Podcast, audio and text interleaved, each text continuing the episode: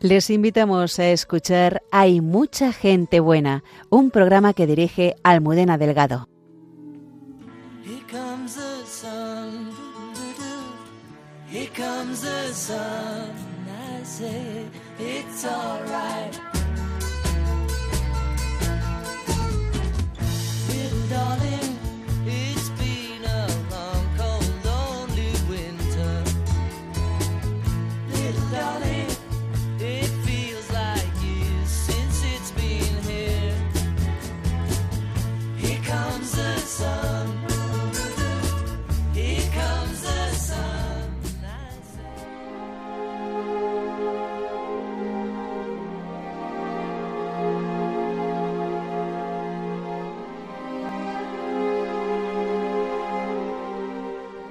¿Se puede ver a Dios con un microscopio?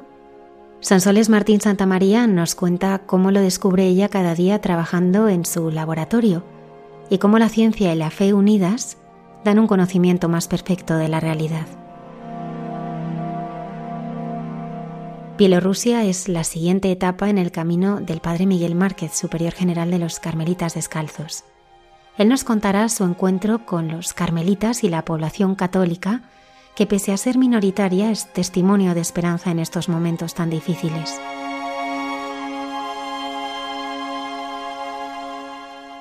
San Francisco Javier es uno de los santos más universales y patrono de las misiones. Monseñor Alberto Rollo, promotor de la fe del Dicasterio para la causa de los santos, nos presenta su vida y espiritualidad.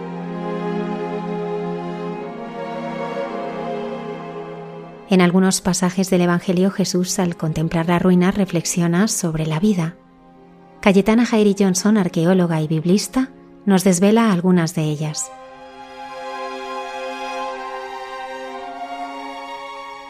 La hermana Carmen Pérez, teresiana y filósofa, y José Manuel Palomeque dialogan sobre cómo la verdad es el fundamento de la existencia y el pan de la vida. Comenzamos.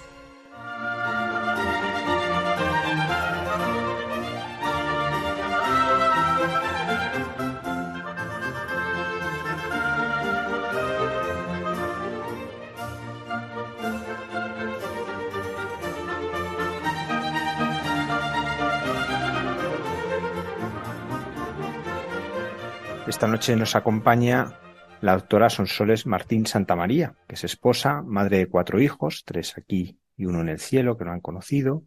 Ella es farmacéutica y está dedicada a la química biológica y farmacéutica como investigadora del Centro de Investigaciones Biológicas Margarita Salas del Centro Superior de Investigaciones Científicas. Buenas noches, Sonsoles. Muy buenas noches. Sonsoles, ¿hay belleza en una proteína? Qué pregunta más interesante. Em, pues la respuesta es sí. Hay belleza en una proteína, en realidad en cada proteína, en cada molécula, em, hay, y hay asombro, hay asombro. Un gran asombro de, de que Dios es el mejor químico del universo. Ha creado moléculas fascinantes, maravillosas, que, por ejemplo, en la célula hacen funciones eh, increíbles y, permiten además que tengamos, que tengamos la vida tal y como la, conocemos. Y mm, estas moléculas, además, en concreto las proteínas, pero bueno, pues todas, ¿no? Si pensamos en todo lo que tenemos en una célula, ácidos nucleicos, lípidos, carbohidratos, todo está sincronizado de una forma maravillosa. Es un mecanismo extremadamente complejo y, y funciona todo con una precisión impresionante. Es desde luego mucho más complicado de lo que un hombre podrá pensar o diseñar eh, jamás. Y, es, me, resulta, bueno, pues curiosa la pregunta, porque hace unos años mi hijo, eh, nuestro hijo mayor, me, preguntó cuál era la ley de la física que más rabia me daba. Y, la verdad es que yo, me, me resultó sorprendente la pregunta, yo nunca me lo había planteado. Pero sí es verdad que me había planteado cuál era, eh, quizás por la deformación profesional, cuál era la propiedad de la propiedad química de las moléculas que más me gustaba. Y, esa propiedad es que las, es la quiralidad, es el término técnico. Es, si miramos, por ejemplo, las manos, la mano izquierda y la derecha, son imágenes eh, especulares no superponibles, es decir, parecen iguales la mano izquierda y la derecha, sin embargo, eh, son imágenes especulares, como la imagen que, que, vemos reflejada en un espejo, pero no las, ponemos, no las podemos superponer, no coinciden. Y si cogemos un guante de la mano derecha, no nos lo podemos poner en la mano, en la mano izquierda. Y las moléculas que tenemos en nuestro organismo, eh, las moléculas de la vida, las moléculas que, que bueno, pues que están en las plantas, en los animales, en todos los sitios, son moléculas quirales, es decir, se han hecho con un determinado sentido, o el derecho o el izquierdo, por simplificarlo, ¿no? Y no se ha hecho de, la otra forma. Y si hubieran sido de otra forma, la vida sería distinta, no es como la conocemos ahora. Es decir, hay ahí un diseño eh, extremadamente preciso de, de, todo lo que de lo que estamos hechos hechos. Entonces, realmente, mm, en mi caso, mi trabajo me permite aproximarme a eso, ver eso desde un punto además muy pequeño, atómico, molecular, y, y, realmente, pues bueno, pues eh, ves esa belleza, ¿no? Hay veces que nos sorprendemos, ¿no? Y decimos, qué bonita es esta molécula, y lo, decimos, ¿no? Porque decimos, pero es que es preciosa y nos, nos encantan las moléculas con las que trabajamos, no es que las cojamos cariño, pero es verdad que cuanto más las vamos conociendo y vamos más investigando y aprendiendo y descubriendo cosas, pues nos vamos sorprendiendo y asombrando eh, cada vez más. Em, entonces, bueno, pues sí, hay, hay mucha belleza. ¿Cómo nació en ti este amor y esta pasión por la ciencia?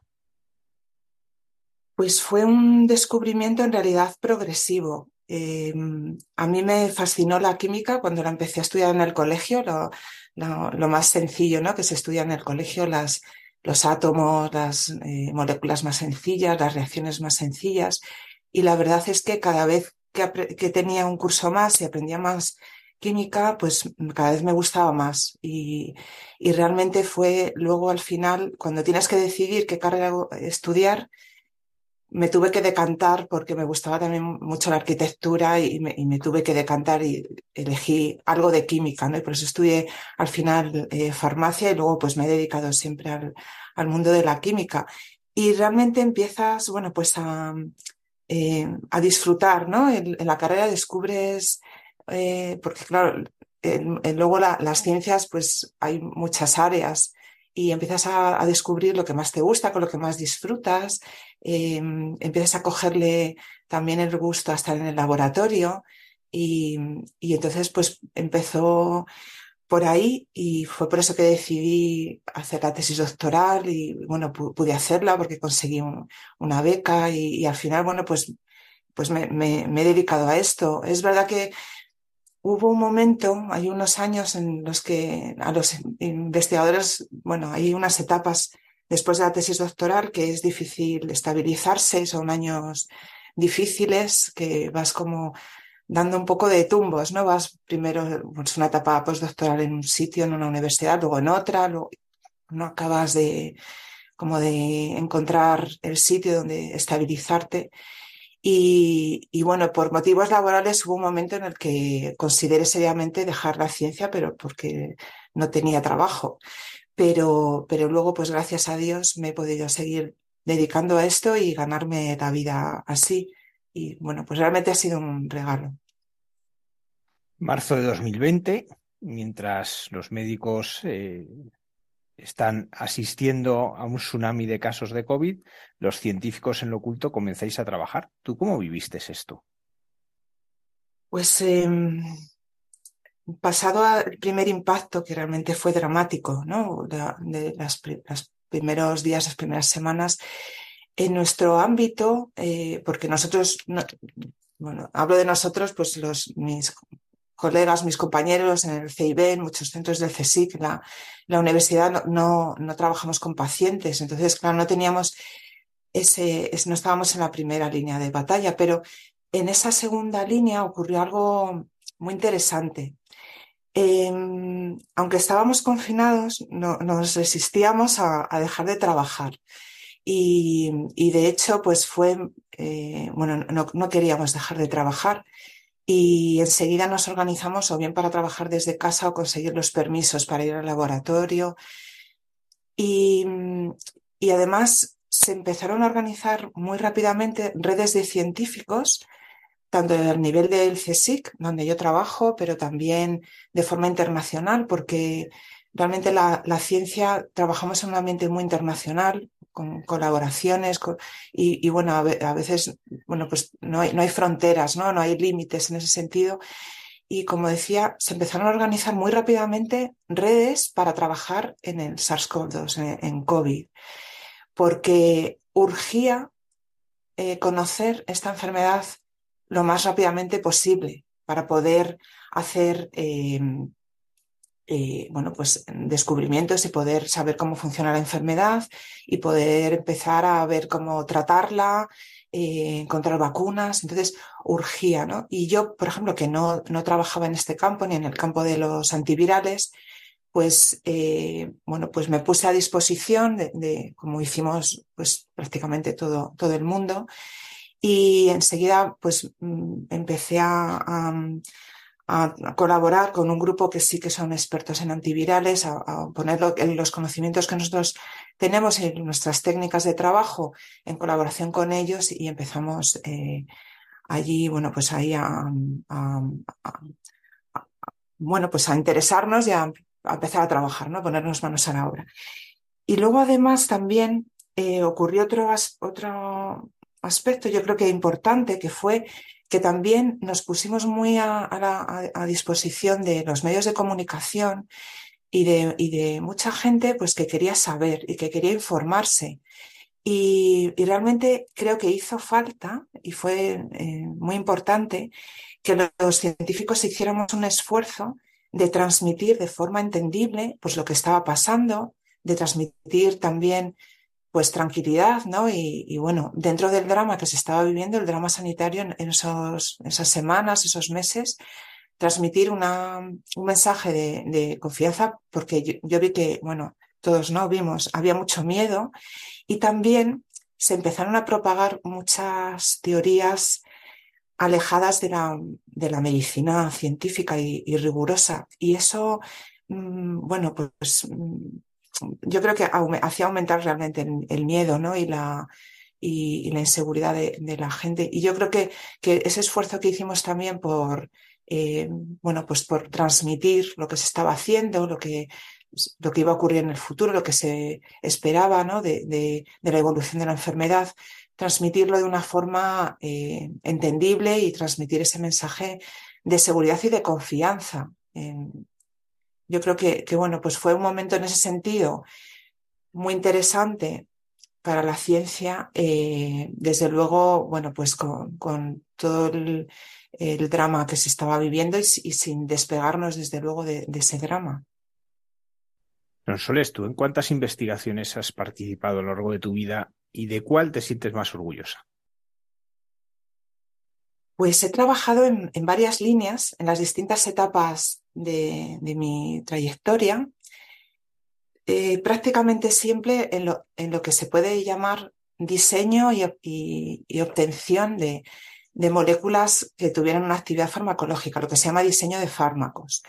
Eh, bueno, pues la palabra diseño a lo mejor nos sugiere diseñar algo pues un vestido, ¿no? Un diseño de moda o un diseño en ese sentido más eh, estético, pero es verdad que el, diseño en todos los sentidos eh, eh, requiere pues un, una, unas ideas, ¿no? Y poner esas ideas, plasmar esas ideas en algo que luego sea tangible.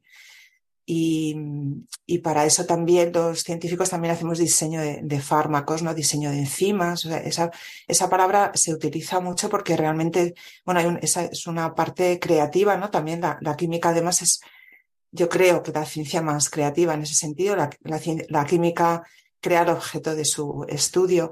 Y siempre he trabajado en, prácticamente siempre lo que se llama diseño de fármacos, o sea, buscar moléculas que puedan tener una actividad farmacológica para tratar una enfermedad.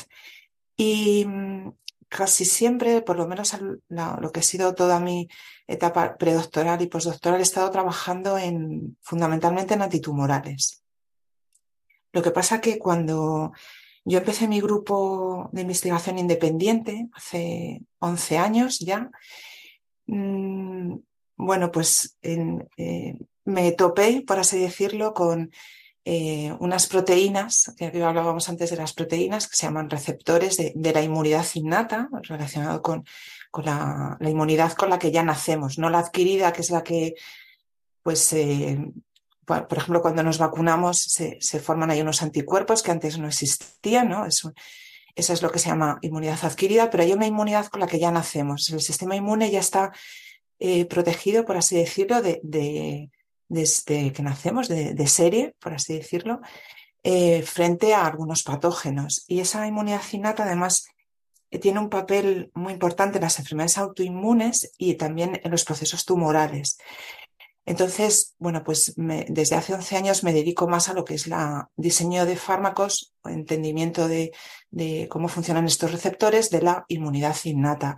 Y yo creo que eso es de lo que estoy más orgullosa, pero sobre todo por la, pues, por la gente con la que he tenido la oportunidad de trabajar estos años, la gente que ha estado en mi grupo, la gente que ha pasado por mi grupo, me he encontrado con personas pues eh, maravillosas y, bueno, y, al final la investigación es un trabajo de equipo, nadie hace ciencia él solo. Siempre es un trabajo de equipo y de equipo de muchas personas. Y bueno, pues quizás si tengo que estar orgullosa de algo, pues pues es de, de, estas, de estas últimas, de estos últimos años, de esta última línea. Son soles, más allá de, tus vivencias concretas, de, esta pasión que transmites y este amor por, lo que haces, eh, yo me gustaría que profundizásemos en una cuestión que es la contraposición que se está haciendo muchas veces y que aparece frecuentemente entre la fe y la ciencia. en primer lugar, ¿tú por qué crees que se hace esta contraposición? Pues en, realidad esa contraposición en la vida real, por lo menos eh, la que yo conozco como científica, no existe y he, conocido y conozco mm, decenas de investigadores. Sin embargo, es verdad que se, que se hace. Em, pero no por nosotros. bueno, puede ser que alguien lo haga de forma intencionada, pero yo sí que me lo he encontrado, es una, por lo menos no es de forma consciente.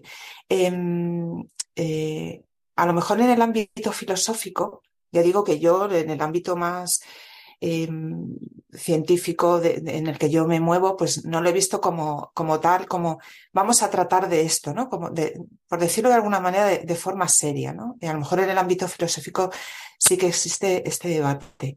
Pero sí es verdad que sí que se, que se transmite de forma a veces inconsciente y a veces, pero yo lo que he visto es no por parte de los científicos, sino porque se, quiere desprestigiar la fe o desprestigiar el sentimiento religioso y, se, y lo que se transmite a veces es como que la, la, religión es como una superstición y eso sí, yo sí que lo he visto, eso sí que lo he visto.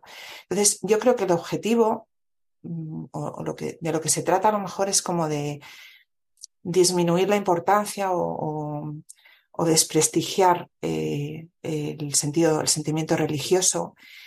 Em, es verdad que estamos en una sociedad cada vez más tecnificada y entonces ese mensaje cala, ¿no? de que en realidad no necesitamos la religión porque la ciencia y la técnica nos lo pueden resolver eh, todo. Em, es decir, no nos hace falta Dios, podemos hacernos nuestro mundo, eh, tenemos un problema, buscamos la solución y, se acabó. Y, yo creo que, bueno, es, algo que es, no, no creo que, no, no, lo he visto yo, ¿no? Como que surja por parte de los científicos, ¿no? Esa contraposición. Pero sí es verdad que es algo que está en el ambiente, que surge eh, en muchas conversaciones, yo lo he visto incluso en, charlas, hablando de, cosas, de forma, de, otros temas a lo mejor, eh, de forma, ya digo que, de forma inconsciente, yo creo, porque al final estos mensajes calan, se mete en el saco de las supersticiones a lo que es todo la, fe, ¿no? O la, religión como forma de explicar la existencia y de explicarse a uno mismo, y desde luego Dios ahí no, no, no entra. Y tú, Sonsoles, ¿cómo lo vives? ¿Cómo vives eh, no, esta contraposición, sino cómo vives tú esta unión entre la fe y la ciencia?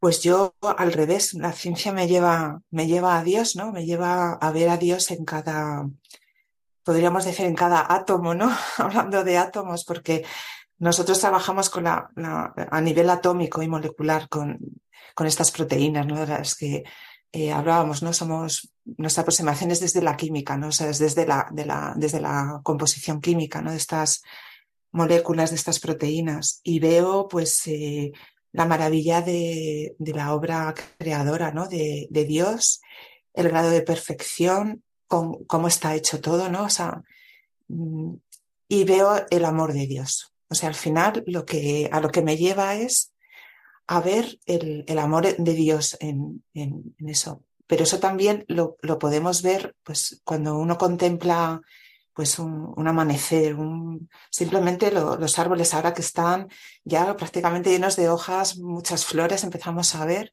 pues es que yo solo puedo ver el amor de Dios, ¿no? Como me pone esta flor, pues eh, por el camino, o, viendo, por ejemplo, te subes a una montaña, ves la grandiosidad de, de la obra creadora de, de, Dios y dices, Dios mío, esta roca aquí ha estado miles de años solo para que yo venga aquí, me suba y esté contemplando esto. Pues en, a nivel de, de, mi trabajo, del trabajo que nosotros hacemos, pues eh, es lo, pues algo parecido, ¿no? Ver esa, esa grandiosidad en lo, en lo pequeño, porque nosotros ah, estamos siempre con átomos y moléculas, pues esa grandiosidad se ve, se ve ahí también.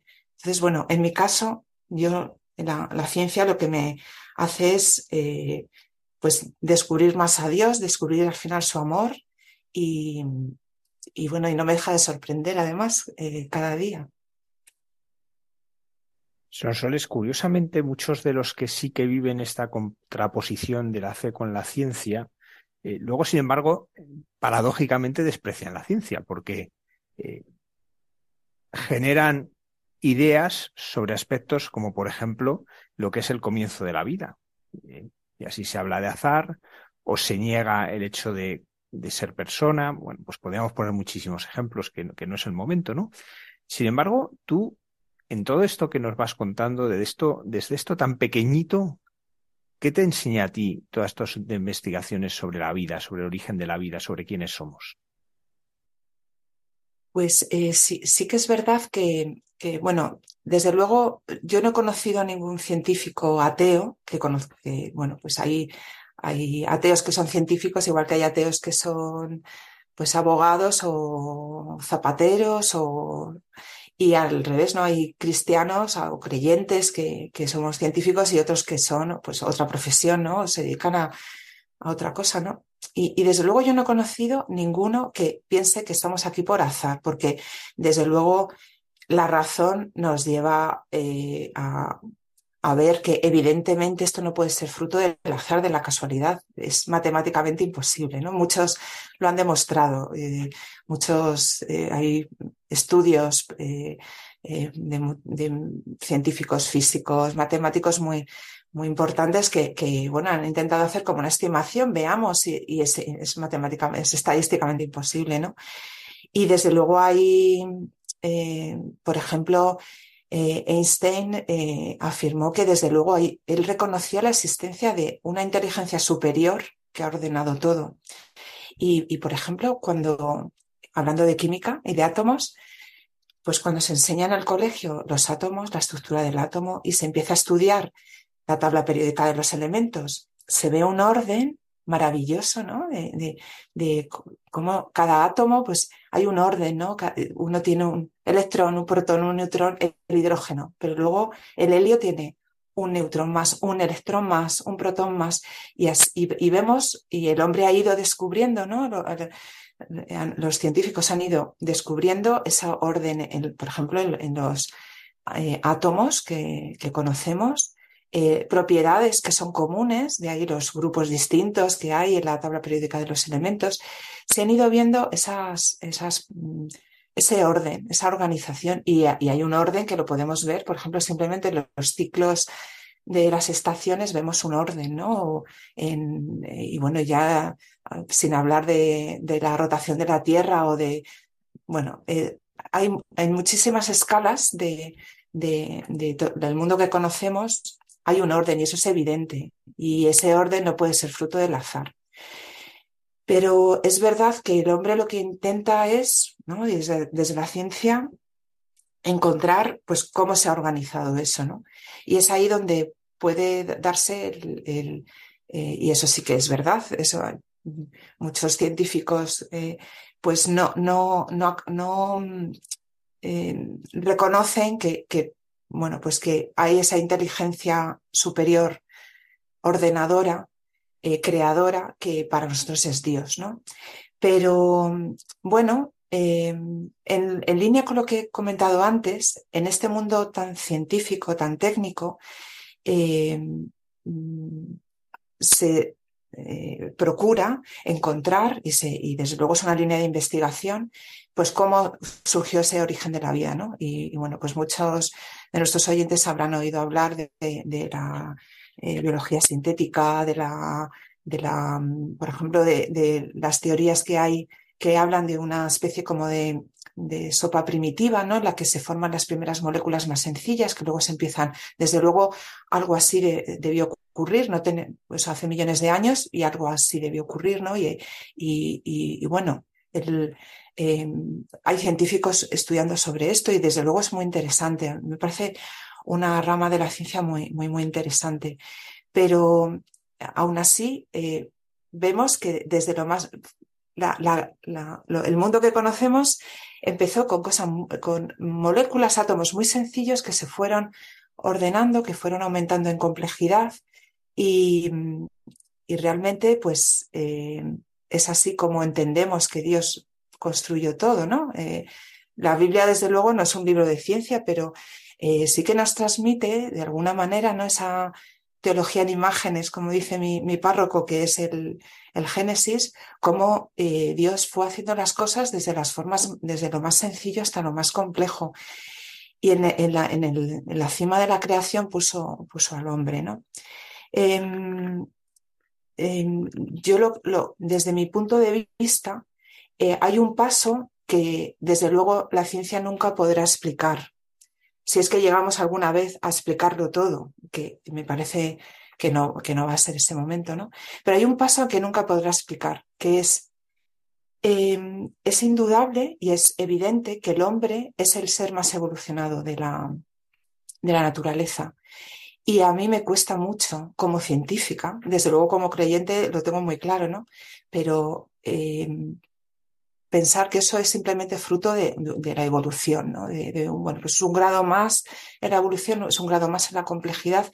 Llevamos ese aliento de Dios, ¿no? Inscrito en nuestro, en nuestro corazón. Em, el hombre es capaz de crear cosas nuevas, es capaz de escribir una poesía, un poema, de componer una música, pintar un cuadro. Hay una llamada que tenemos inscrita ahí a la belleza, a algo que nos trasciende, que, eso no lo, no tiene ningún animal, ¿no? Por, muy inteligente que hay animales muy inteligentes, ¿no? Dentro, em, y, pero hay un salto ahí que los animales siempre hacen lo mismo, eh, el hombre siempre buscamos hacer algo distinto, innovar. Y yo creo que, que esa diferenciación no puede deberse a, un grado más en la evolución. Me parece desde luego que mm, no, no vamos a encontrar nunca una explicación científica a ese salto, ¿no? Yo creo que ahí está Dios, ¿no? Ahí es cuando nos, bueno, pues nos, nos da el alma, ¿no? Ese, ese, ¿no? ese embrión que se forma, que ya lleva su, su código genético totalmente único e, irrepetible, ¿no? Como somos cada uno de, nosotros. Si miramos a los animales, pues es verdad que hay eh, ¿no? Pues los animales que están más próximos a nosotros, a lo mejor pues una mascota, un perro, o mi hija, por ejemplo, pequeña que monta caballo, pues mm, hay, el caballo tal le gusta más porque es más tranquilo, el otro caballo tiene más, bueno, hay, hay, hay diferencias, pero claro, hay un salto cuando pasas al ser humano, que es un salto infinito para mí, yo es así como lo veo, y ese salto infinito es pues ese, aliento de Dios, ¿no? En su obra creadora cuando se para, ¿no? A, crear al hombre. Dios se para, para la creación para, para crearnos. Y entonces yo creo que, bueno, las cuestiones de, origen de la vida, por supuesto, es un, como he dicho, es una rama de la ciencia muy interesante. Está proporcionando además muchísimas herramientas que luego la ciencia luego todo fluye y, esas herramientas luego son muy útiles para muchas cosas. Entre ellas, pues por, por ejemplo, para encontrar fármacos, ¿no? Para, pero indudablemente para mí, lo tengo muy claro, eh, hay un salto ahí que, es, donde está Dios. Y eso la ciencia nunca podrá explicarlo exclusivamente con, la ciencia. Son soles. Hay otro aspecto eh, que no es una contraposición, pero sí como que son dos cosas separadas. ¿no? Por un lado está la fe, por otro está la ciencia y no como contraposición, como hacen algunos, ¿no? En que la fe se queda en superstición, sino mi fe no tiene nada que ver con la vida. Sería el modo de entenderlo y traducirlo. ¿A ti cómo la fe te ilumina la vida? Por ejemplo, porque tú vives en el mundo de lo invisible, porque tú nos estás hablando de cosas que no vemos con, los ojos. Necesitamos instrumentos que nos lo permitan ver. Eh, ¿A ti cómo el observar lo pequeño, eh, esta fe te ayuda a vivir lo grande de cada día? Sí, es verdad que no lo vemos con nuestros ojos, ¿no? Humanos, pero tenemos otras técnicas para, para verlo. Entonces, em, claro, es que yo siempre me he considerado una privilegiada en este sentido, porque estoy en un, en un sitio, en un, tengo una perspectiva que es verdad que la mayoría de la gente no la, no la tiene. Y, y, y, y, a lo que me ayuda es, pues, a, a ver realmente lo complejos que somos, lo bien hechos que estamos, pero también lo pequeños que somos. Y, realmente, porque mm, también mirando a, lo pequeño, dices, eh, madre mía, si solamente en una célula ocurre esto, si luego las células se organizan en tejidos, en órganos y funcionamos, ¿no? Pues realmente somos, al final, dices, esto es un milagro, ¿no? Que funcione. Pero es verdad que al final dices, es que, que, que, mm, qué pequeños somos, ¿no? Que somos pequeños, pero con qué mimo estamos hechos, con qué, con qué amor, cómo de, cada uno de nosotros, cómo hemos sido pensados. Y, y o sea, realmente, pues, a lo que me lleva es a, pues, yo es que veo el amor de Dios en todo, entonces también lo veo en ese, en ese, en ese aspecto y me, y, bueno, en esa pequeñez, ¿no? Porque dices, qué pequeños somos, qué poco es, ¿no? Que, que, es el hombre para que te acuerdes de él, ¿no? Como dice el Salmo, ¿no? Que al final dices, eh, cómo nos quiere Dios, ¿no? Cómo nos ama, con, con qué mimo, ¿no? Nos, nos ha hecho. No sé, eso, yo, bueno, con esa sencillez, no lo digo, no, no, no, no más. Son soles por el programa pasado personas eh, de las profesiones más variopintas, ¿no? Y que nos han contado cómo evangelizan, desde el taxista, el cómo lo ha hecho, a cómo le hace un sobrecargo aéreo. ¿Cómo se evangeliza en un ambiente científico? Pues es eh, complicado y fácil a la vez, porque al final, pues tú eres tú y vas con tu vida por delante siempre, ¿no? Y ya está, pues mira, esta soy yo y, y bueno, yo, pues hay signos externos, ¿no? También yo llevo siempre una cruz y en mi despacho hay una cruz y pongo el Belén cuando llega la Navidad y felicito la Pascua y bueno, pero es verdad que a veces mm, pues puede ser complejo porque em, eh, yo, por ejemplo, trabajo siempre con gente que tiene la misma, el mismo rango de edad. Yo envejezco, pero la gente de mi grupo, pues porque son investigadores que están o bien haciendo su tesis doctoral o sus etapas postdoctorales, entonces tienen un rango de, edad de veintitantos, treinta y tantos. Eh, luego tengo otros compañeros que, bueno, pues más de mi edad, lo que nosotros decimos nuestros pares, ¿no? Por así decirlo, o sea, pues otros eh, investigadores senior de, el centro donde yo trabajo o de otras instituciones que, que colaboramos y, somos pues de la misma, bueno, de, de, edades parecidas o gente que es más mayor, pero ya tienes una relación a lo largo de, de los años y con ellos, pues, eh, por ejemplo, eh, sí que es verdad que eh, pues eh, salen muchas veces, ¿no? Eh, estos temas o, y, bueno, pues yo lo hablo con mucha naturalidad, incluso a veces me preguntan, ¿no? A veces cuando salen, hay temas en la prensa de la iglesia, ¿no? Pues me preguntan, ¿no? Y, yo les respondo siempre, pues, con muy abiertamente, con, mucha naturalidad y, y, bueno, y, les hablo de, lo que, desde luego, lo, que es para mí Dios, ¿no? Y para lo que es para mí, bueno, pertenecer a la iglesia y, em, digo que a veces es complejo porque con la gente joven, yo lo que estoy viendo, lo que he visto, es que em, hay una, la mayoría de la gente joven en realidad pues no han tenido un acercamiento a la fe. ¿no? Muchas veces saben cosas, em, por ejemplo, de la iglesia, pero son tópicos, ¿no? Y además a veces me encuentro, digo, madre mía, esto a lo mejor se lo ha contado su abuelo, ¿no? Porque son cosas como mm, tópicos, podríamos decir incluso antiguos, ¿no? Ya que como que se han pasado de moda. Y, entonces ahí es, es, a veces es más difícil establecer un, diálogo, ¿no? Pero, y, y, a veces veo también que hay una pérdida de lo que es el sentido de lo sagrado. Eh, a veces me he encontrado, pues, que hemos, en conversaciones, ¿no? Que, pues que realmente casi están en la misma categoría ser creyente que ser hincha de Real Madrid, ¿no? Por decir un, equipo de fútbol. Mm, entonces a veces es más, eh, es más difícil, ¿no? Llegar a, Pero bueno, pues desde luego siempre hablo de Dios, ¿no? Y, pues cuando sale en la conversación, ¿no? Y, hay veces que cuando surgen problemas, em, pueden ser problemas personales, ¿no? Porque bueno, somos personas y a veces... Eh, y cuando son problemas, y a veces, bueno, pues también, eh, bueno, hemos tenido en el grupo pues algún caso de, gente joven, ¿no? Pues que a lo mejor pues que han estado con depresión. O sea, eh, em, y bueno, pues eh, siempre pues eh, te acercas más a la persona y, ahí pues les, les hablas, yo les hablo de Dios, les digo, mira, tú eres muy amado, ¿no? Eres, eres hijo de Dios y, bueno, y sobre todo para que pues que vean que, que no están solos en el universo, ¿no? Y, a veces las conversaciones pueden llegar a, a, ser más profundas. Siempre hay un respeto, ¿no? Porque hay veces que también he tenido doctorandos, por ejemplo, porque son ateos, ¿no? Y, hay un, respeto mutuo siempre.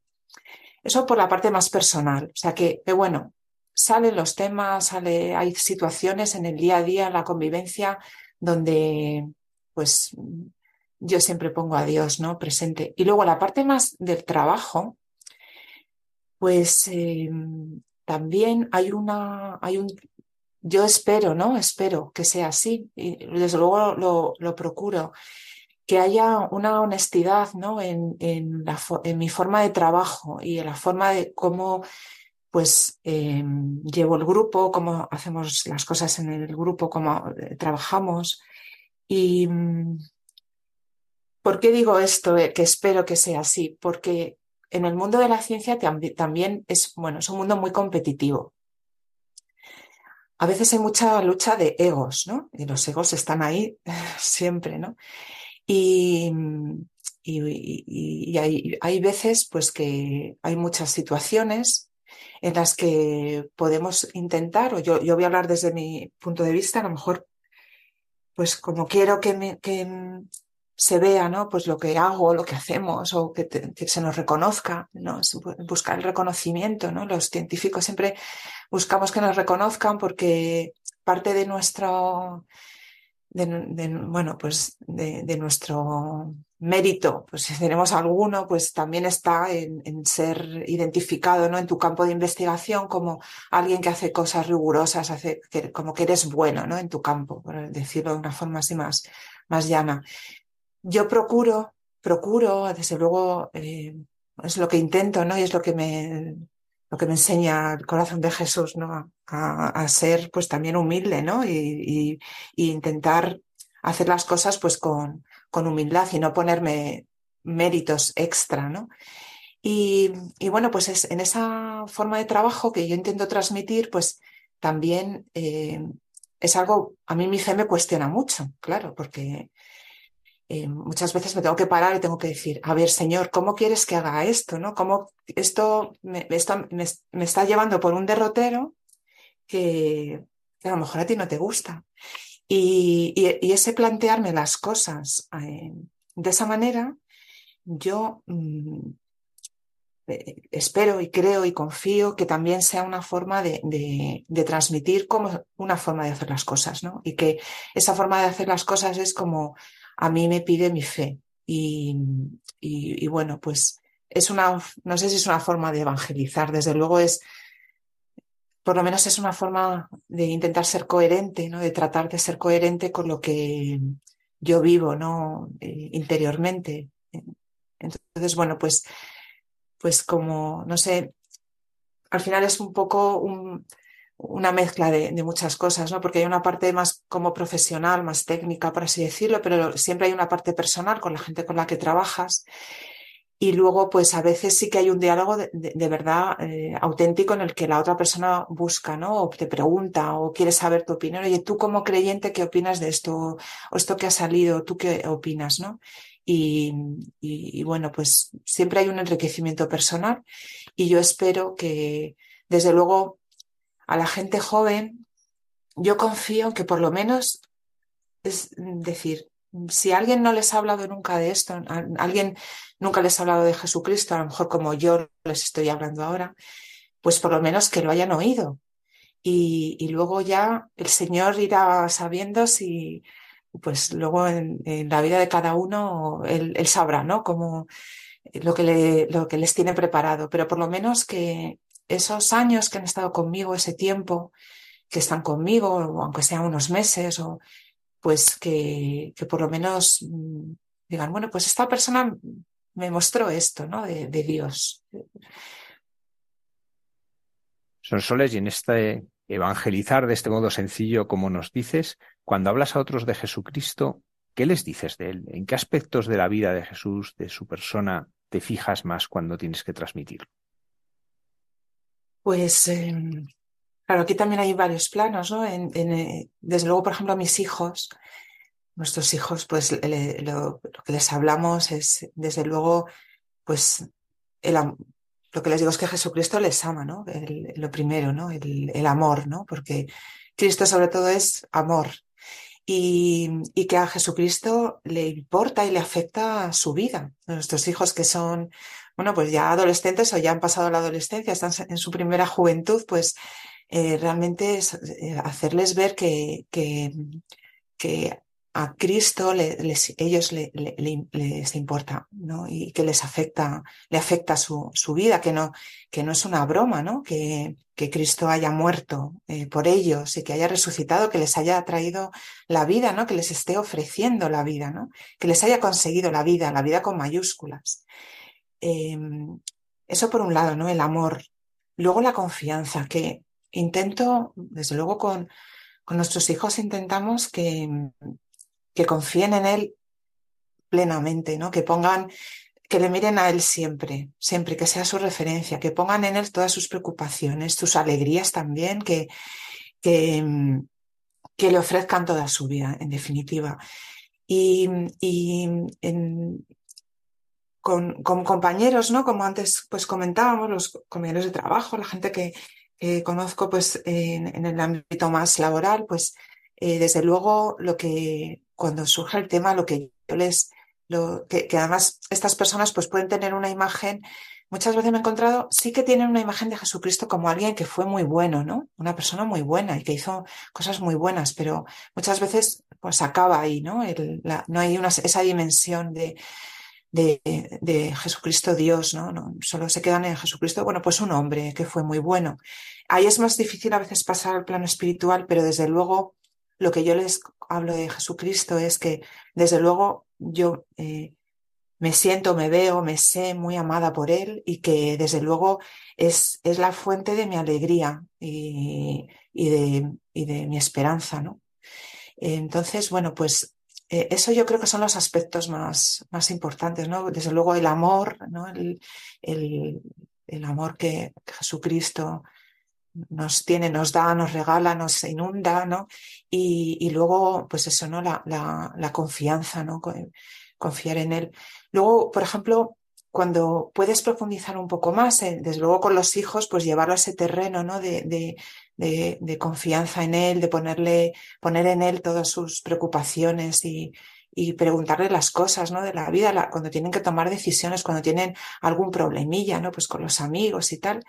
Y, por ejemplo, con matrimonios, pues em, eh, eh, es, mm, podemos hablar, ¿no? Más, fácilmente, ¿no? Pues Javier y yo, mi, mi marido, pues de, de, de, cómo Jesús está en el centro de nuestro matrimonio, ¿no? Ahí ya tienes, no, ya no es la dimensión más personal mía, sino de nuestra, ¿no? Como, como matrimonio, ¿no? De decir, es que Jesucristo, si, si no nos atamos a Él, si no nos agarramos a Él, pues es cuando empezamos nosotros ya matrimonio como a flaquear. Entonces es cuando que nos hemos soltado, que tenemos que volver a Él. Y, y bueno, pues eso es lo que, lo que yo hablo ¿no? de, de, de Jesucristo.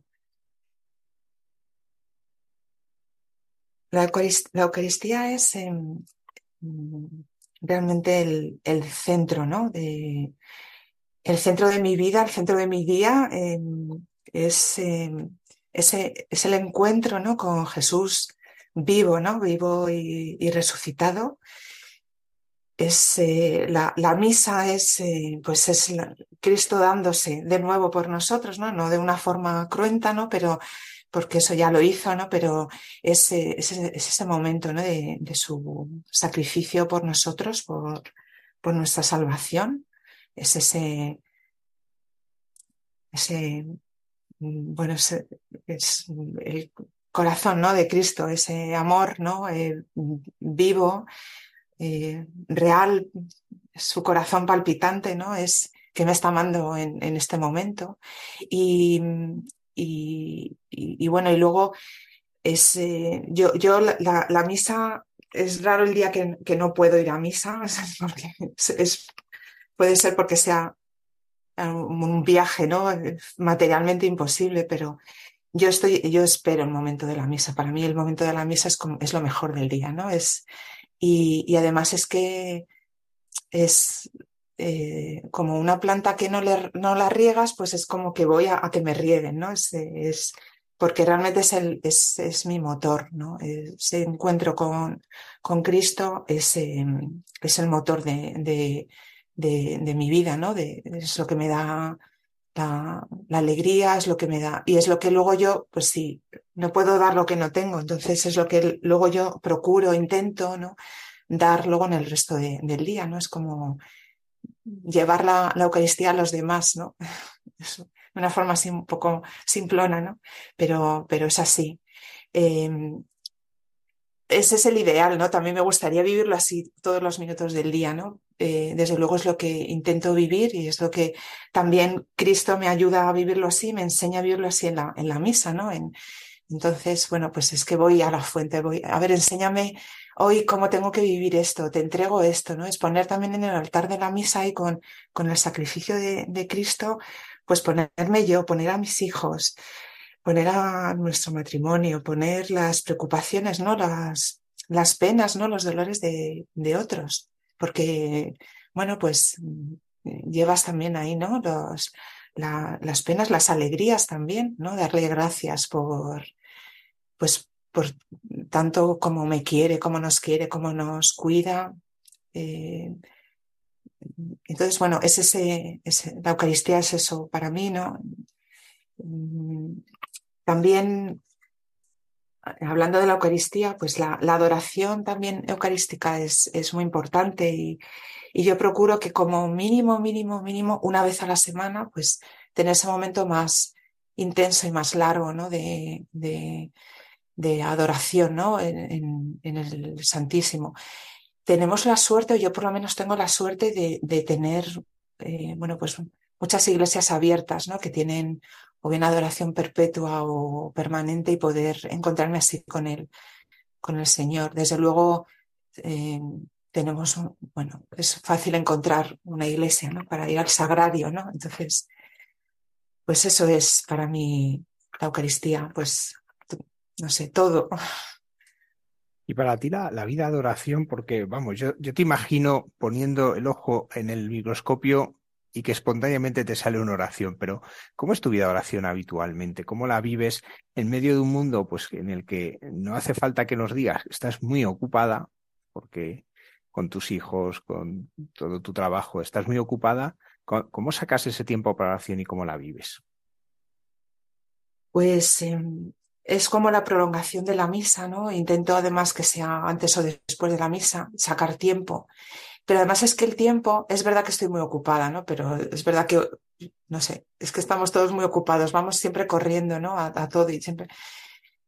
Pero eh, el Señor también se las va, Él se las apaña, porque hay veces que digo, Dios mío, ¿cómo tengo hoy el día? Eh, arréglamelo tú, porque hay veces que Em, digo, a ver cómo saco pues un rato largo, ¿no? Porque también pues necesito también ese, porque la oración es ese tiempo con el amigo, ¿no? Con el amado, con el, con la persona además que te está esperando, ¿no? Porque es que él te espera, ¿no? Espera ese momento dedicado, ¿no? En exclusiva a él, porque es verdad que, que oración, pues eh, sí, es verdad que también me sale la oración cuando estoy trabajando y, y, bueno, está siempre, ¿no? Está em, de fondo el, Señor, ¿no? Siempre hay, em, hay un diálogo, ¿no? Y como interior, eh,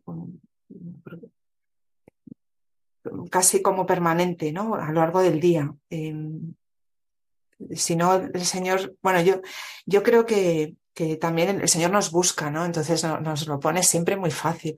Pero es verdad que lo que es el tiempo de oración, pues hay veces que, o sea, yo lo busco, lo, me lo reservo en el día, tengo, no sé si es una ventaja o un inconveniente, pero casi ningún día es igual a otro, porque las reuniones, las cosas están organizadas de forma distinta o tengo que ir a un sitio, tengo un viaje, pero, pero ese tiempo sale ese tiempo sale porque a veces el, tiempo, yo procuro que sea en la iglesia, en una capilla, ¿no? que haya un sagrario. Pero si no, pues ese tiempo sale, puede ser un tiempo, lo que aprovechas un, bueno, a veces incluso en un aeropuerto, ¿no? Pero sí, ese tiempo sale. Y además, eh, em, cuanto más, cuando más ocupada estoy, cuando se me agolpan las cosas y pasan los días y, tengo muchísimas cosas, es cuando más realmente necesito la, oración y incluso a veces, eh, bueno, pues me, me, obligo, ¿no? y bueno, pues me lo saco de otras cosas, el tiempo de dormir o lo que sea, porque es, es totalmente egoísta, es porque lo necesito, o sea, es una necesidad y, ese tiempo, bueno, pues, eh, pues va saliendo, ¿no?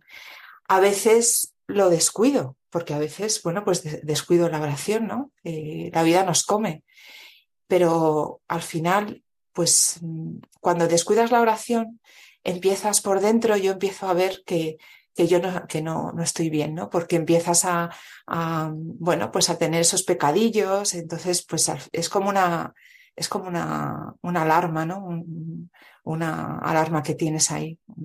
Y es como una alerta y dices, no, no, a ver, tengo, tengo que pararme, tengo que confesarme, tengo que volver a retomar esa oración más constante. Entonces, bueno, ya digo que el Señor se las apaña para, para tenernos, ¿no? He tenido que luchar con una pandemia de la que hemos hablado antes, pero ahora vivimos en otra pandemia que es la de las rupturas matrimoniales, con todo lo que eso significa en la vida familiar. ¿Tú cómo vives en tu matrimonio y tu familia para permanecer unidos y seguir dando fruto? Pues es verdad que es una pandemia y que es algo terrible. La gente enseguida tira la toalla, ¿no? Ante la mínima dificultad, tira, tira la toalla. Y nosotros en nuestro matrimonio, pues es verdad que hemos siempre hay dificultades, hemos tenido dificultades a veces, bueno, pues, eh, ¿no? Pues problemas eh, difíciles, ¿no? Y, y, circunstancias difíciles, porque, bueno, pues eh, la vida no es rosa, ¿no? Y hay enfermedades y hay dificultades y... Pero siempre lo que nos ha salvado, y eso lo hemos tenido muy claro, ha sido nuestra fe, nuestra fe y, y estar ahí, permanecer, ¿no?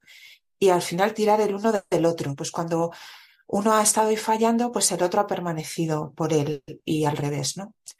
Y, Y lo que hemos tenido muy claro y es que si no poníamos a Dios en el medio, no, no podía ser. Nosotros por nuestras fuerzas no, no podemos al final, porque es algo que te, que, bueno, pues, eh, pero nada en la vida. O sea, realmente si no pones a Dios en el medio, no puedes vivirlo con alegría y con ilusión. Entonces, para nosotros ha sido fundamental que esto, eh, hacerlo realidad, bueno, que permitir al Señor que lo, que lo haga realidad, porque al final te tienes que dejar, tienes que confiar en Él y decir, Señor, hazlo tú porque yo no puedo, ¿no? Nosotros no, no podemos. Y, y luego, pues, eh, como, bueno, pues yo tengo la suerte de que mi, mi, marido es creyente también. Y hubo una época en la que decíamos, pues estamos los dos mirando al mismo sitio, porque miramos al Señor, pero nuestros caminos eran distintos. Y a mí incluso me, yo quería que fuera el mismo, ¿no? Porque, y, y bueno, pues gracias a Dios, pues tenemos sacerdotes que nos acompañan y, a mí me, decían, no, tú tranquila, que estáis mirando los dos al Señor y cada uno pues lo, tiene su camino y, las peculiaridades ¿no? de, ese camino pues son personales, son... Y, en, y en este, porque yo le decía, yo le pedí al Señor, ¿no?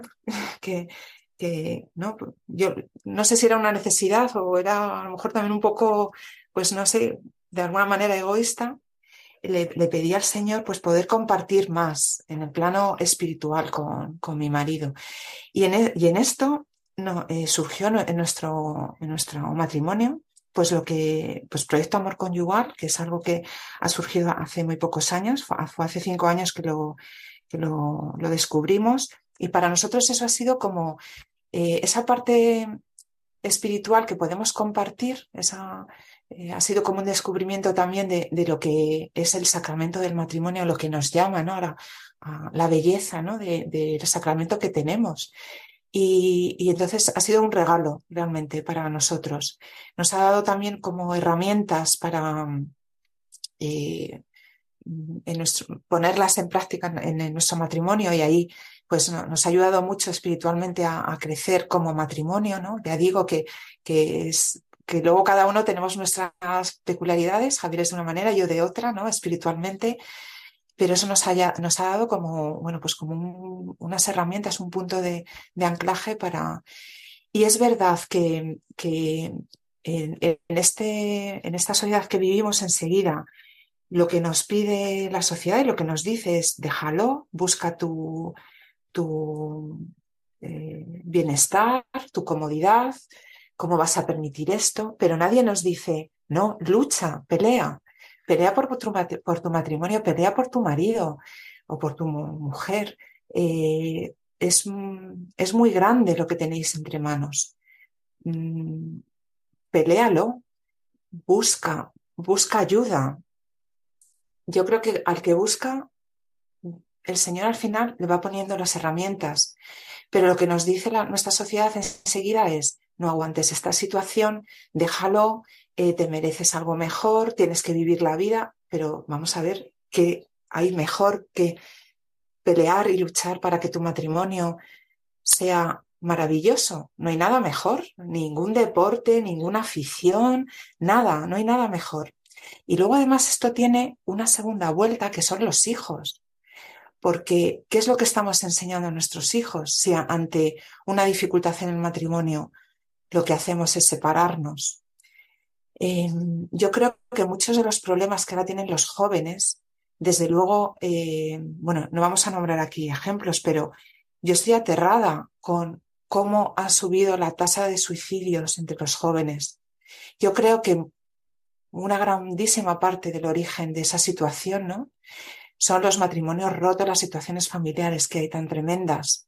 Pues no te merece la pena luchar y hacer que tu matrimonio sea algo bonito para dejarles ese legado a tus hijos. No, no veo mejor legado, que vean pues que indudablemente los padres pues podemos discutir o podemos tener opiniones distintas, pero, lo bonito es enseñarle a nuestros hijos que podemos eh, superar los problemas juntos, que para nosotros nuestro amor es lo más importante y que no ponemos por delante pues eh, otras cosas que son secundarias, que están ahí, que pueden ser muy interesantes y, yo creo que eh, nos falta Dios al final, nos falta decir, ver que nuestro matrimonio es algo que nos ha preparado Dios, que nos ha, nos ha puesto juntos, no por casualidad, ahí tampoco hay azar, y que, y que estamos llamados a algo muy grande y que esa tiene que ser nuestra primera tarea. Bueno, yo creo que en definitiva al final es la falta de Dios, ¿no? Eh, lo que hace pues, que los, haya esta, este, esta pandemia, efectivamente, en, las familias. Los soles, varias veces a lo largo de esta entrevista ha aparecido el Sagrado Corazón de Jesús, al que tú amas. ¿Cómo esta devoción ha guiado vuestra vida? Bueno, pues eh, desde luego para mí el, regalo que me hizo Dios de, dejarme ¿no? conocer su, su, corazón, pues ha sido lo que a mí me, ha cambiado la vida, ¿no? Ha sido un, un, acontecimiento, ¿no? El, gran acontecimiento de, de, de, mi vida. El, Sagrado Corazón de Jesús, pues es, eh, es todo, ¿no? Es todo para mí. Es, antes hablaba, ¿no? De la Eucaristía, ¿no? Es, es Cristo, em, hombre vivo, em, que es como su, no sé, es como el, tsunami del amor, ¿no? Es Cristo que me ama, me envuelve, me, me quiere, me busca, me espera, es el fiel, ¿no? yo, yo le fallo, pero él siempre está ahí. Es em, eh, el que está siempre dispuesto a perdonarme, ¿no? Es la misericordia de, de su amor, de su, de su corazón. Es, eh, bueno, es el, el verle, el, el, que él se deje ver en todos los aspectos de mi vida, también en, en el trabajo, em, es verme amada y saberme amada de una forma absolutamente personal y, única, ¿no? Porque, em, bueno, yo soy a veces muy, bueno, no sé si siempre, pero a veces muy tozuda, ¿no? Y a veces me cuesta, eh, hasta que no veo las cosas, no las entiendo, ¿no?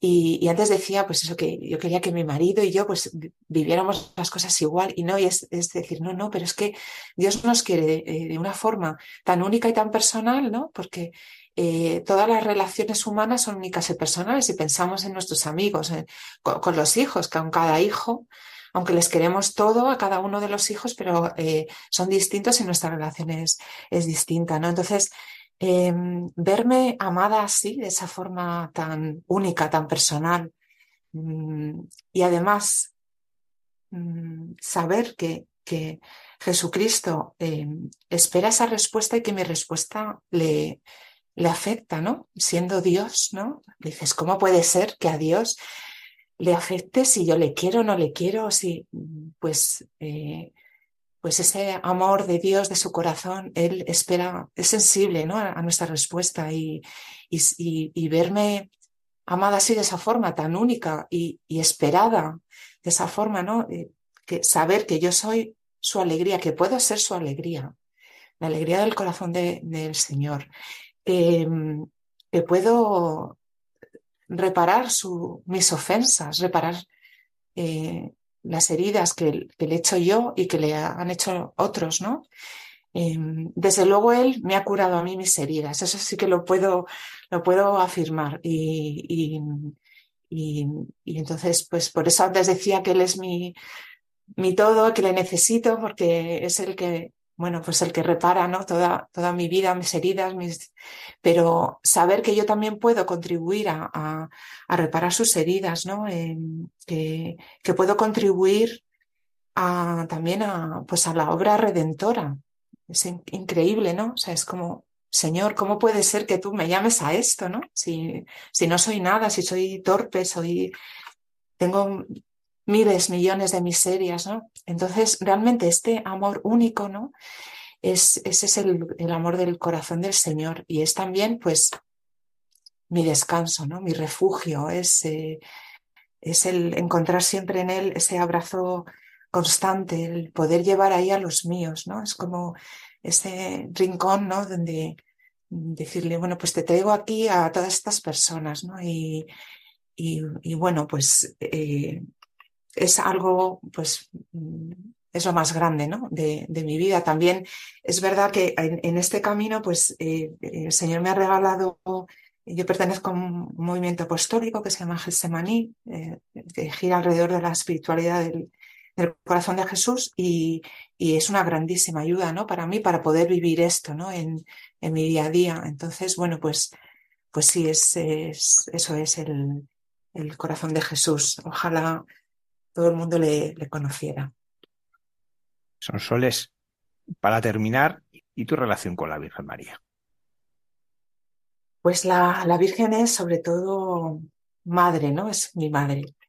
Y como ocurre con las madres, porque yo soy hija, lo hago con mi madre mis hijos lo hacen conmigo, a veces a las madres solo recurrimos cuando tenemos problemas, ¿no? Y cuando necesitamos consuelo. Y desde luego es mi, siempre ha sido pues como mi paño de lágrimas, como a la que le cuento mis, mis problemas, mis penas. Les llevo, le llevo mucho a mis hijos, mucho, muchísimo, porque Claro, no llegas, ¿no?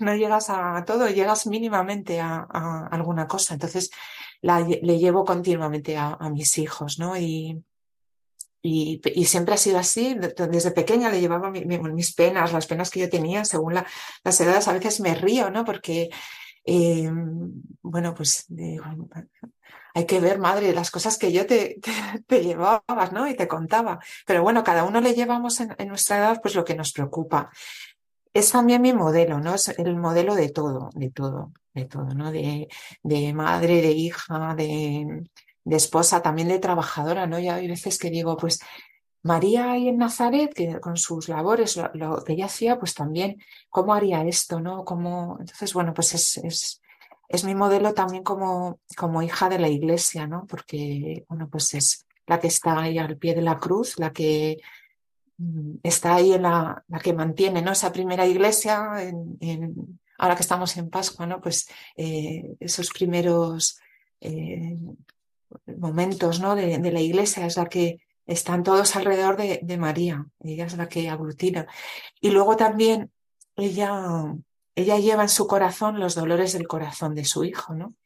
Y, y si nos fijamos, bueno, eh, yo no he hecho un estudio y seguro que hay alguien que lo ha hecho, pero siempre la Virgen nos pide eso, nos pide eh, que amemos a su Hijo, que consolemos a su Hijo.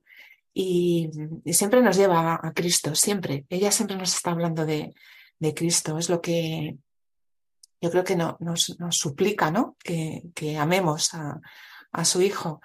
Entonces, bueno, pues la Virgen, pues efectivamente, no es lo menos, no es lo menos importante, ¿no? Es, pero eh, bueno, pues está siempre ahí, ¿no? Eh, y a veces, a veces, yo personalmente, pues, pues eh, no me acuerdo lo suficiente de ella, ¿no? Pero ella también siempre, siempre está ahí, siempre, bueno, nos sostiene. Soles Martín Santa María, muchísimas gracias por habernos acompañado en esta noche, por compartir pues, estas vivencias y también muchas gracias por tu labor científica que nos ayuda a que nuestra vida sea mejor. Bueno, pues muchas gracias. Espero que, les haya resultado interesante a los oyentes y, bueno, ojalá les acerque un poquito más al Señor.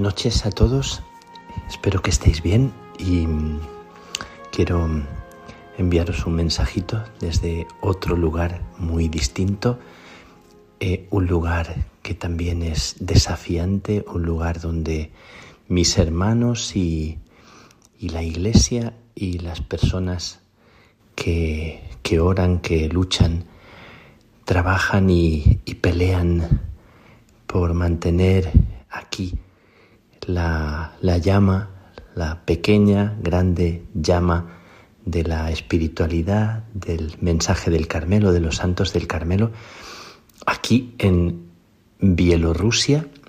Bueno, he dado un pequeñito salto desde Roma, donde he estado estos días celebrando con eh, todos los generales, todos los que se han reunido en Roma los generales de las congregaciones y órdenes religiosas masculinas y femeninas. He estado durante tres días y hemos estado conversando eh, también muy, muy bonitamente mm, sobre el sínodo, sobre tantos aspectos de, de cómo discernir juntos, de cómo trabajar con verdad, con con autenticidad nuestro testimonio, cómo ser esperanza en esta tierra nuestra y en este mundo desde cada una de las congregaciones, compartiendo los retos, los desafíos que, cada uno de los generales y las generales, mm, esta vez nos hemos reunido con las generales,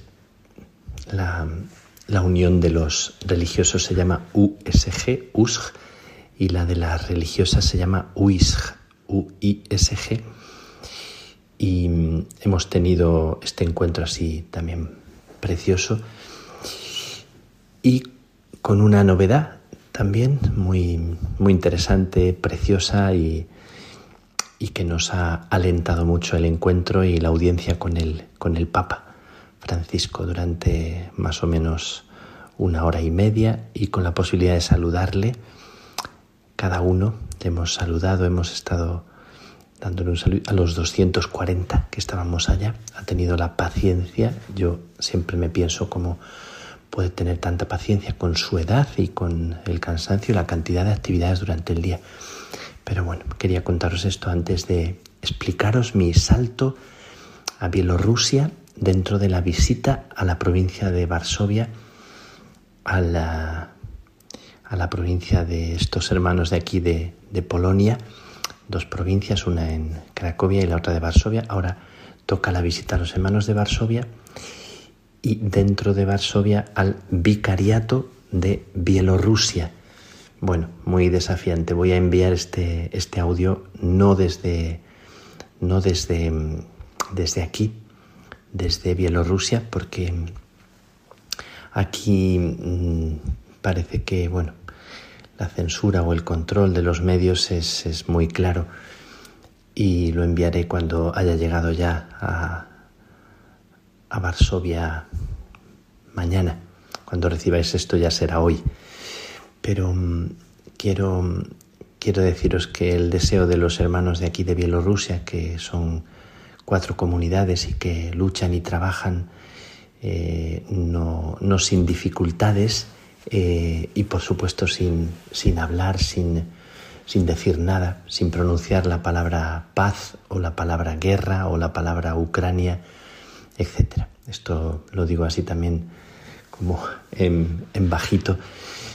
Y bueno, sobre todo cuidando y cultivando la, fe, acompañando a la gente en un país eh, mayoritariamente ortodoxo, pero hay una zona eh, al oeste eh, que es una zona bastante católica. También en esta diócesis donde estamos hay una parte donde el 80% de la población son católicos y la relación con, eh, con el mundo ortodoxo es, es, muy, muy poca.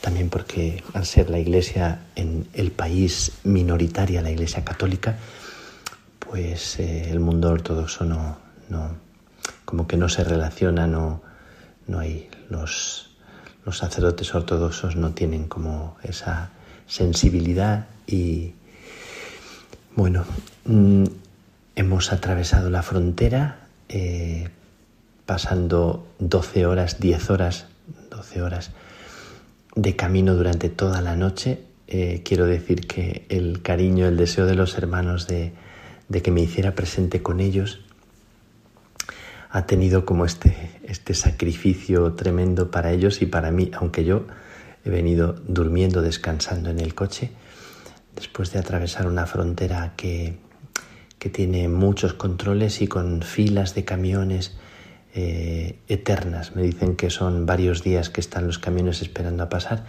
y los coches también una fila infinita de coches, pero traíamos un documento que nos permitía pasar en, en menos tiempo. Bueno, pero toda la noche viajando con, los dos hermanos que me, han, que me han recibido, con el padre vicario y también el padre eh, Casimir que, me, que hacía de traductor del italiano. Y con, eh, con los dos hemos viajado durante toda la noche, hemos llegado a eso de las 10 de la mañana a nuestro punto de, destino y hemos comenzado la jornada las celebraciones, los encuentros eh, con, este pueblo, con esta gente, muy, muy emotivo, muy emocionante, sabiendo la situación en la que, en la que se vive y, sabiendo las no pequeñas dificultades, pero con este deseo, con este gozo de encontrarme con todos los hermanos que han venido de los cuatro conventos del país para que nos reunamos y para que podamos charlar, para explicarme en qué viven, en, qué están, en qué andan, cuál es su lucha. Un ambiente fraterno, un ambiente cálido, un ambiente de, trabajo en, eh, en, una región y en una, en una zona muy, muy fría. El segundo día de mi estancia aquí ha amanecido una nevada impresionante, de esas en que todo queda blanco y que vas metiendo los pies en la nieve cuando hemos ido de casa a la iglesita, una iglesia antigua de 1700 y pico, con eh, un icono de la Virgen antiguo, una iglesita de madera en un rincón tan, tan bonito y todo en un paisaje blanco con estos hermanos que, que preparan y que acogen también con tanta calidez y, y que te dan con tanta generosidad su, su cariño y su cercanía. Y con los hermanos, que son menos de 20, hemos compartido su, su esperanza. Y yo también les he transmitido mi bendición, mi, mi cariño y mi agradecimiento. Y ya aquí en la capital, en Minsk, hemos venido esta mañana atravesando eh, carreteras nevadas en un par de horas desde el lugar donde estábamos. Hemos celebrado también la Eucaristía con una iglesita llena de gente y en latín, por cierto, para que fuera una, una lengua medianamente, medianamente común y, bueno, con cantos muy bonitos y, en, en, un ambiente así muy, muy emotivo. Hemos celebrado con el Carmelo Seglar, también de aquí, con los laicos carmelitas y después por la tarde una fiesta muy bonita, el baile de los santos, que es como eso que en España y en algunos sitios se llama Halloween, cambiando lo de Halloween por Holy, por eh, santo. Eh, y ha sido como tan bonito, bueno, yo creo que la cara mía era, era cara de como de un niño más, porque me ha encantado ver a tantos niños disfrazados de santos y con tan simpáticos, tan, tan tan agradables y bueno, pues ha sido muy, muy, muy emotivo y muy, muy gozoso. Así que quiero, quiero enviaros este mensaje para deciros y pediros una oración por, este lugar, por este rincón donde también están mis hermanos. Hemos encontrado al, arzobispo y hemos compartido con él también eh, las inquietudes, la preocupación por la falta de vocaciones, la preocupación por, porque hay iglesias que no tienen sacerdote, porque el seminario después de, de que terminó el, la Unión Soviética y, adquirieron su, su independencia como país, pues han descendido mucho las vocaciones en estos últimos años y está preocupado y bueno, pues agradeciendo mucho la presencia de los, de los religiosos, que aquí trabajan, que él valora mucho que, sea en comunidad que el hecho de ser en comunidad da como una garantía, una fuerza, una, un, eh, empuje y, que también la protección más allá del país de, aquellos que, pueden ayudar económicamente y, con el ánimo y también en algunos casos con, con vocaciones. Entonces, acogiendo todo lo que me han contado los hermanos en estos paisajes fríos por fuera y, por dentro de calidez humana y calidez espiritual, también eh, recordando la historia de estos pueblos en, estos últimos 100 años, contaban los, padres que en los años 40, cuando deportaron algunos carmelitas, había tres, cuatro carmelitas que fueron deportados a Kazajistán, bueno, me impresionaba mucho esto que contaban que, estuvieron 10 años deportados en, los campos eh, de concentración eh, allá en Kazajistán y que cuando regresaron después de 10 años había dos de los padrecitos que venían eh, pues no bien mentalmente, psicológicamente, venían muy mal. Y uno más joven sí que pudo reemprender el camino de, de la orden aquí. Entonces hemos visitado alguna de las iglesitas de, aquellos tiempos que, fueron recuperadas en los años 90, alguna de ellas, y me conmovía estas historias de, los hermanos durante eh, estos, estos años para pediros una oración, para pedir que alentemos a estos hermanos que, cuya media de edad, de los 15, 18 que son, es como de 30 y algo años son jóvenes y con, entusiasmo, con vigor. Una oración en este lugar también difícil, en este lugar donde en mis homilías también pues no, he hablado, por supuesto, de, ni de Ucrania, ni de la paz, ni, ni en la fiesta de Cristo Rey he hablado de los gobernantes, por supuesto. He hablado de otras cosas, de servir, de alentar, de ser humildes y sencillos, de lo que significa el, título mayor, que es el título de, cuidar a los demás, de acompañar la vida de los demás y de tratar bien a las personas. Pues, pues desde, desde aquí, desde este lugar, desde este rincón también de, de nuestra casa común, de nuestra familia, desde esta Bielorrusia que es vecina de Ucrania, seguramente uno de los lugares desde donde eh, también eh, salen algunos de los misiles. No puedo hablar de esto con propiedad ni tampoco quiero decir con eh, lo que no sé, pero donde también tierra y suelo donde, donde seguramente salgan algunos proyectiles, pero más allá de esto, una gente que, acoge, que reza, que, está preocupada y que, y que lucha con, con su fe. Os pido una oración, los abrazamos, los tenemos en nuestro corazón, a estos hermanos, a estas gentes, a estas mujeres y hombres que, que aquí luchan y anhelan también la paz. Que Dios os bendiga, que Dios os regale la gracia de, en medio de este momento que vivimos, nos regale la, la rabia fecunda, la, la capacidad de transformar tantas cosas negativas que vemos en, en, humanidad, como yo he percibido estos días, transformar en humanidad eh, todo lo que puede ser sufrimiento, contrariedad, dificultad. Que la bendición de Dios Todopoderoso, Padre, Hijo y Espíritu Santo, descienda sobre ti, descienda sobre vosotros y os acompañe siempre.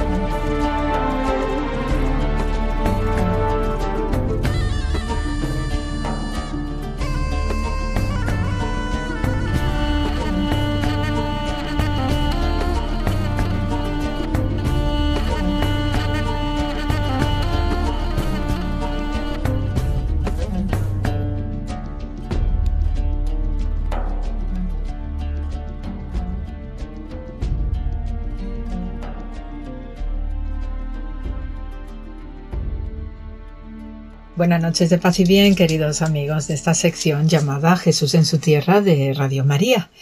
Y bien, pues como siempre en nuestras lecturas de los evangelios y de plegarias y partes sapienciales, etcétera, ¿no? que tenemos en el día a día, pues siempre una descubre algo eh, oportuno e importante para comentar.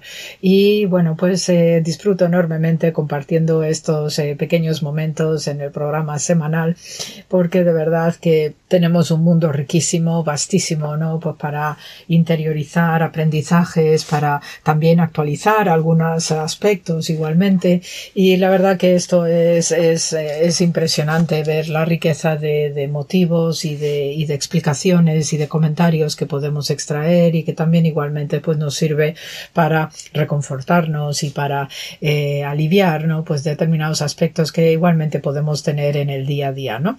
entonces en esta semana pues quiero destacar especialmente del Evangelio de Lucas pues aquellos momentos en los que Jesús pues andaba ya mucho por Jerusalén cuando ya desciende de la Galilea hacia el sur y entonces pues le entretiene y le gusta muchísimo no contemplar obviamente la belleza del templo del formidable templo que construyera Herodes el Grande en la ciudad santa de Jerusalén y la verdad que también pues para no solamente para él sino en general para todos los que viajaban a Jerusalén, pues aquello era una visión espectacular de belleza, de, formas, de, presencia y sobre todo porque se respiraba en el ambiente pues esa dimensión de lo sagrado en esa estructura formidable que no dejaba indiferente a nadie. Pero también desde el punto de vista y, en clave judía, pues obviamente en, en Jesús tenía que haber algún tipo de mensaje adicional y esto también forma parte ¿no? de una cultural muy propio del judaísmo, donde las lecciones la de vida, las lecciones sobre la fe, la moralidad, la ética, etcétera, no solamente se concentraban en aspectos, digamos, abstractos, ¿no? de lucubración intelectual o espiritual, sino que también tenía una traslación acerca eh, de los elementos de la vida cotidiana con los que uno está conviviendo habitualmente. Y en este sentido, leemos en el Evangelio de Lucas que en aquel tiempo, como algunos ponderaban la solidez de la construcción del templo y la belleza de las ofrendas votivas que lo adornaban, Jesús dijo Días vendrán que no quedará piedra sobre piedra de todo esto que están admirando, porque todo será destruido. Entonces, esto también es otro de los grandes pasajes de las observaciones y los comentarios que hace Jesús contemplando, ¿no? Un edificio que además de, como os acabo de comentar, que es espléndido, que es espectacular y ciertamente lo es, dadas las descripciones que tenemos del mismo Flavio Josefo para empezar, pero luego lo que quedan de restos de aquel formidable santuario que eh, sigue impresionando incluso con las eh, estructuras musulmanas que tenemos en el presente. Y eh, pues gracias a datos arqueológicos no podemos entender esta, esta expresión tan misteriosa de Jesús acerca de lo, lo breve que son eh, pues las cosas bellas, también la temporalidad ¿no? de nuestra existencia, que hay una especie como de principio y de final. Y en este caso pues la contemplación del templo de Jerusalén le evoca este tipo de sentimientos, ¿no? De la magnificencia, de la belleza, que también, pues, en un momento dado puede durar un cierto periodo de tiempo, como así ocurrió, porque sabemos que ya a finales del siglo I tenemos la destrucción eh, del templo de Jerusalén en manos de los romanos de, Tito y esto ocurre en el año 70. Huellas arqueológicas de este periodo las tenemos ampliamente en diversos puntos de Jerusalén. Las huellas de destrucción fueron masivas, fueron monumentales y además con importantes dramas eh, humanos de primer nivel, puesto que las masacres fueron continuadas, también hubo violaciones y hasta se llegó a practicar el canibalismo porque eh, las eh, la Legión Fretensis, que era la que estaba sentada en Jerusalén, pues había establecido diversos campamentos alrededor de la ciudad santa y ahí no podía entrar ni salir nadie y tampoco y mucho menos provisiones, alimentos. Entonces la gente llegó un momento que eh, empezó a pasar hambre y llegados, llevados a un extremo pues se tuvieron que comer unos a otros pues por este tipo de eh, dificultades no y entonces la situación era tan dramática que finalmente pues hubo un incendio descomunal. Eh, a veces los historiadores de ese tiempo pues echan las culpas unos a otros pero lo cierto es que aquello quedó en un absoluto en una absoluta ruina con un fuego intensísimo que arrasó no solamente el santuario sino que importantes partes de la ciudad y esto pues de nuevo la arqueología tiene mucho mucho que contarnos y de hecho es lo que ha estado haciendo durante este tiempo. El nivel de destrucción de Jerusalén eh, sabemos perfectamente que fue de tal magnitud porque tenemos pues restos que se pueden visitar hoy de lo que se conoce como el barrio herodiano y se ve precisamente no las huellas del incendio, todas las manchas negras no de vigas de madera chicharradas, de aquellos frescos maravillosos no que, eh, que eran tan del gusto de la ciudad de Herodes el Grande, ¿no? De estilo pompeyano, ¿no? Los frescos de estilo pompeyano que tanto se utilizaban en el Imperio Romano, pues también al rey Herodes le gustaba mucho y fue una especie de moda que se utilizaban en las viviendas y después en lo que es eh, muy cerca del muro de las lamentaciones actual, unos pocos metros más hacia el sur, pues se encuentran ni más ni menos que los restos de los sillares que formaban parte de la formidable caja que sostenía el templo de Jerusalén, los tenemos allí en caída en colapso tal cual se produjo la ruina en la guerra con los romanos de Tito. Entonces cayeron desde lo alto y se quedaron tal cual in situ. Con el tiempo, pues, eh, y las eh, cuestiones ambientales ¿no? de, la ciudad, pues se fue cubriendo todo aquello de arenisca, de matorrales y demás, hasta que luego ya en el siglo XIX, pues ya venimos con esos arranques de lo que es la arqueología eh, como tal conocemos hoy. Y entonces grandes exploradores, especialmente de tipo británico, como Robinson, como Warren y todos estos grandes, pues empezaron a darse esos primeros pasos en lo que es la arqueología bíblica y entonces poco a poco fueron desescombrando toda esta zona para encontrarse esta sorpresa de las, eh, los sillares monumentales preciosos también, eh, de una factura y un tallado importante y pulidos que, que, al ser de un material que contenía gran cantidad de cuarzo, pues con el brillo del sol de Oriente hacía que la Jerusalén se la llamase Jerusalén de oro por un brillo especial que se daba con la luz del sol.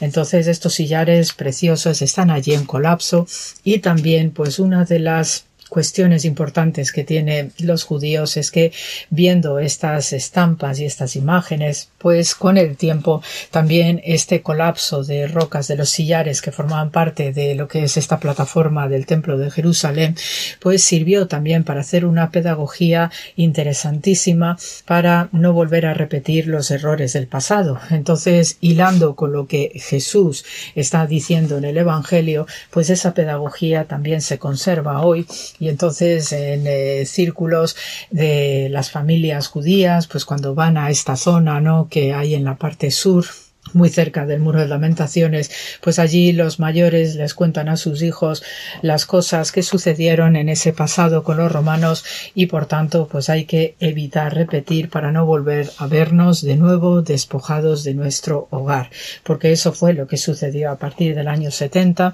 empieza la diáspora del pueblo de Israel, también empieza una importante diáspora de aquellos seguidores de Jesús, porque en aquellos tiempos pues eran judíos que seguían a Jesús y entonces todo el mundo se vio expulsado del lugar, pero no deja de ser que con el espíritu de esperanza que suele tener el pueblo hebreo, pues esto sirvió también para que el judaísmo se reconstruyera a través del mundo rabínico y también fuera el inicio y el arranque del cristianismo propiamente dicho.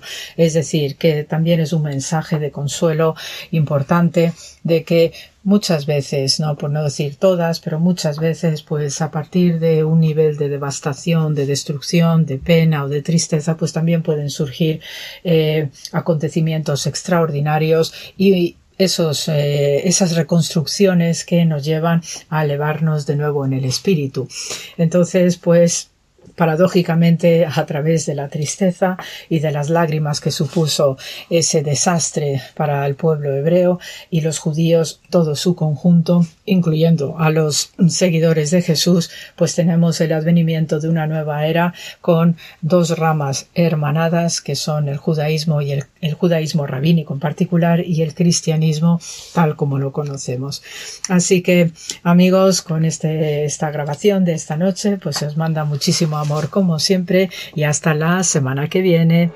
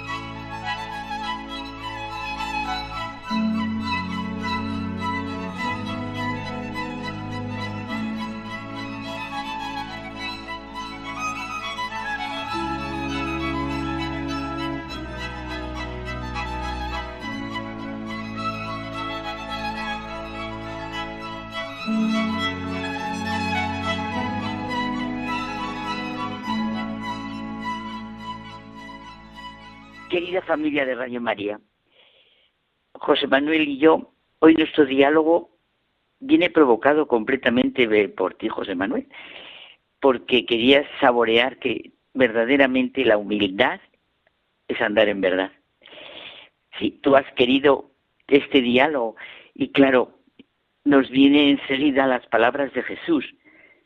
Si permanecéis en mi palabra, seréis de verdad discípulos míos, conoceréis la verdad y la verdad os hará libres. Es que, aunque suene muy así, y qué pena que en estos momentos no, no lo ahondemos completamente en nuestro corazón, la verdad es el fundamento de la existencia y el pan de la vida. Parece un problema abstracto, que quizá, bueno, pues nos vendría bien ejemplificar, como nos pasa muchas veces en la vida. Y ahora me viene la experiencia de un chico del hospital de parapléjicos que se me ha quedado muy dentro. Estábamos en clase con este tema tan vital de la verdad y dijo que sí, que él necesitaba hablar de la verdad, tratar de lo que es bueno y sería lo bueno, lo que nos haría mejores, para él todo eso siendo la verdad algo por lo que mereciera la pena vivir, lo que habría que hacer por el otro, que el sufrimiento del otro tuviera sentido, y de pronto le digo, oye Pascual, dime algo que en tu vida fuera a ser verdad, algo que tú hayas experimentado como verdad. Y ahora viene lo bonito. Me respondió enseguida, mi madre 51 días a la cabecera de mi cama. Es maravilloso. Supo expresar lo que es la verdad. Claro que no es un concepto de verdad absoluta, estática del libro, ni la concepción clásica como adecuación entre la cosa, el hecho y nuestro entendimiento. Entonces seguimos hablando de ello y no niega la legitimidad de todo lo que decíamos, pero Pascual propuso una verdad viva, existencial, dinámica, no es un relativismo, todo lo contrario, es la verdad como manifestación de lo que es su madre. Es que lo, lo que hace bueno a uno hace bueno a todos y lo que hace malo a uno también pues hace mal a todos, ¿no? La verdad es la que vale, es la que nutre, la que alimenta, la que dignifica y ojo, muy importante, la que da la paz. Nuestra existencia reposa sobre la verdad. Y me gusta mucho la experiencia que tú has traído de Teresa de Jesús, que yo me lo digo constantemente, es preciosa. La humildad es andar en verdad. mi propio conocimiento, las relaciones de las personas, las formas de la sociedad, todo, absolutamente todo, descansa y necesita que la verdad conserve su validez. Su validez, no sé qué dice. Nos dejamos de teorías, de interpretaciones, de diferentes posturas y opiniones, porque en la práctica, sin la verdad, ¿cómo es posible la vida? ¿Cómo es posible hablar, mirar, comprender? Carmen, es que hay que tener en cuenta una cosa. La verdad se la puede ignorar, pero está ahí. Está ahí. Está en la realidad. Es cierto que en el espacio de la vida está separada del poder. La verdad vale, el poder coacciona, dice Romano Guardini, que por cierto, tiene un libro, en estos momentos habría que leerlo, no te digo nada, los políticos, los economistas, todos, practiquísimos, un libro, Una ética para nuestro tiempo, en el que empieza con la veracidad. La ética para nuestro tiempo empieza con la veracidad, que significa el amor a la verdad y la voluntad de que se reconozca y acepte la verdad, porque una y otra vez nuestra existencia entera reposa sobre la verdad. Por eso la expresión tan concreta e iluminadora que a ti te gusta tanto de que la humildad es andar en verdad. Sería muy, ah. vamos, buenísimo poder oír. Sí, sí, es que, es que, es que es así, es así. ¿Cómo, cómo dices, José Manuel? No, no, que es así, que es que es así. No, te estaba, te estaba oyendo y decías que es así, sí, efectivamente. Es verdad. Yo no he dudado ni por un momento.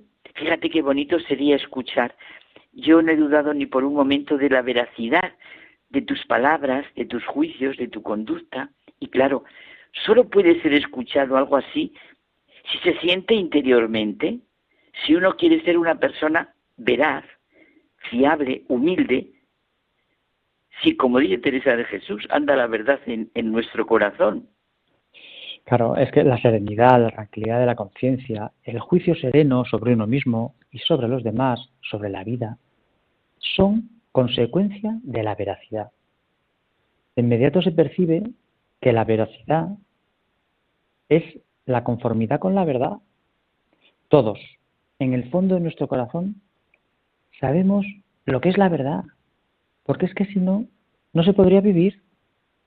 Claro, la veracidad no consiste en, no sé, pensar, actuar, decir la verdad absoluta, sino la que cada uno, de la manera más honrada y leal, está en condiciones de pensar, actuar y decir.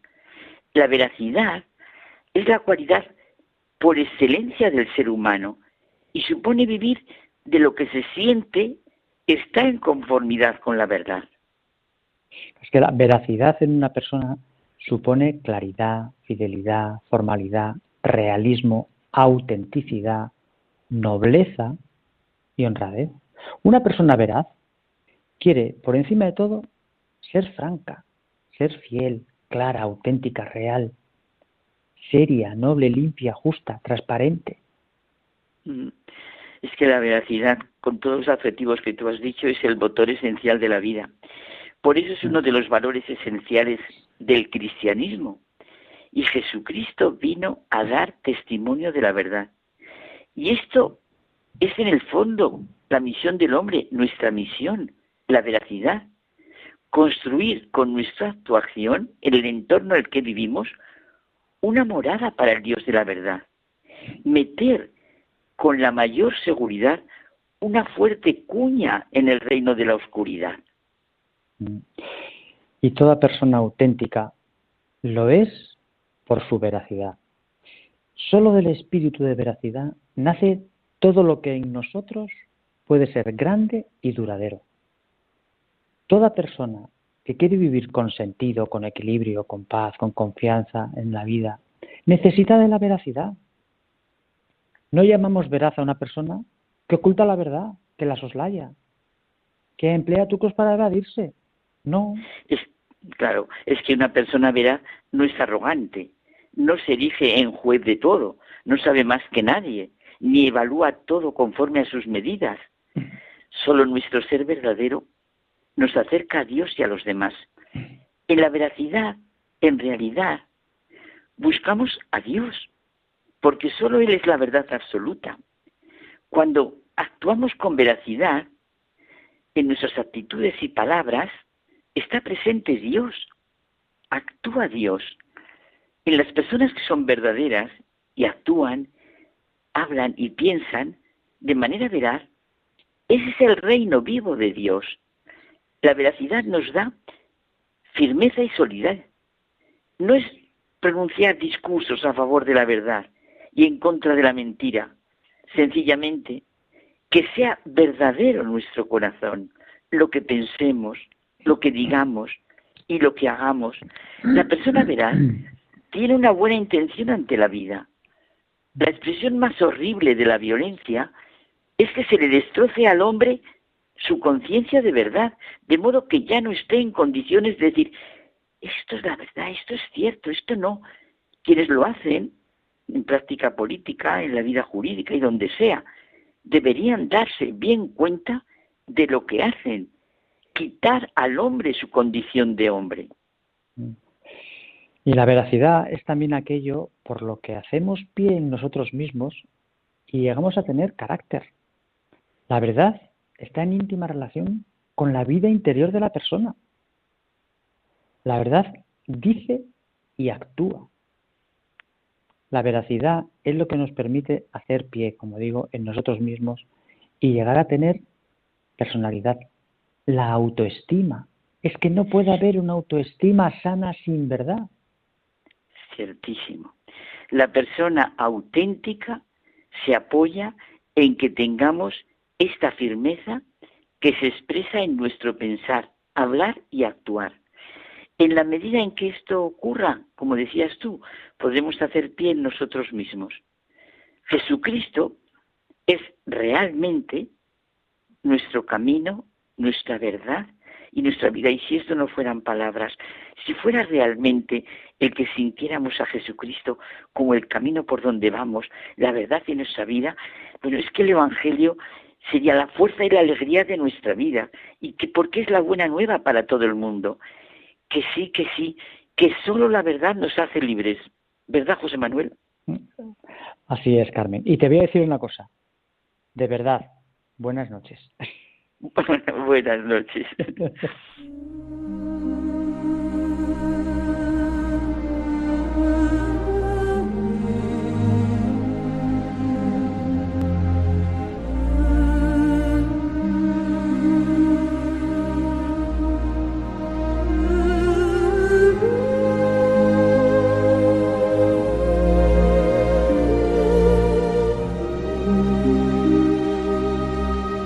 Muchas gracias por habernos acompañado. Que tengáis una feliz semana. Nos encontraremos el próximo viernes después de celebrar la vigilia de la Inmaculada. Gracias por estar ahí.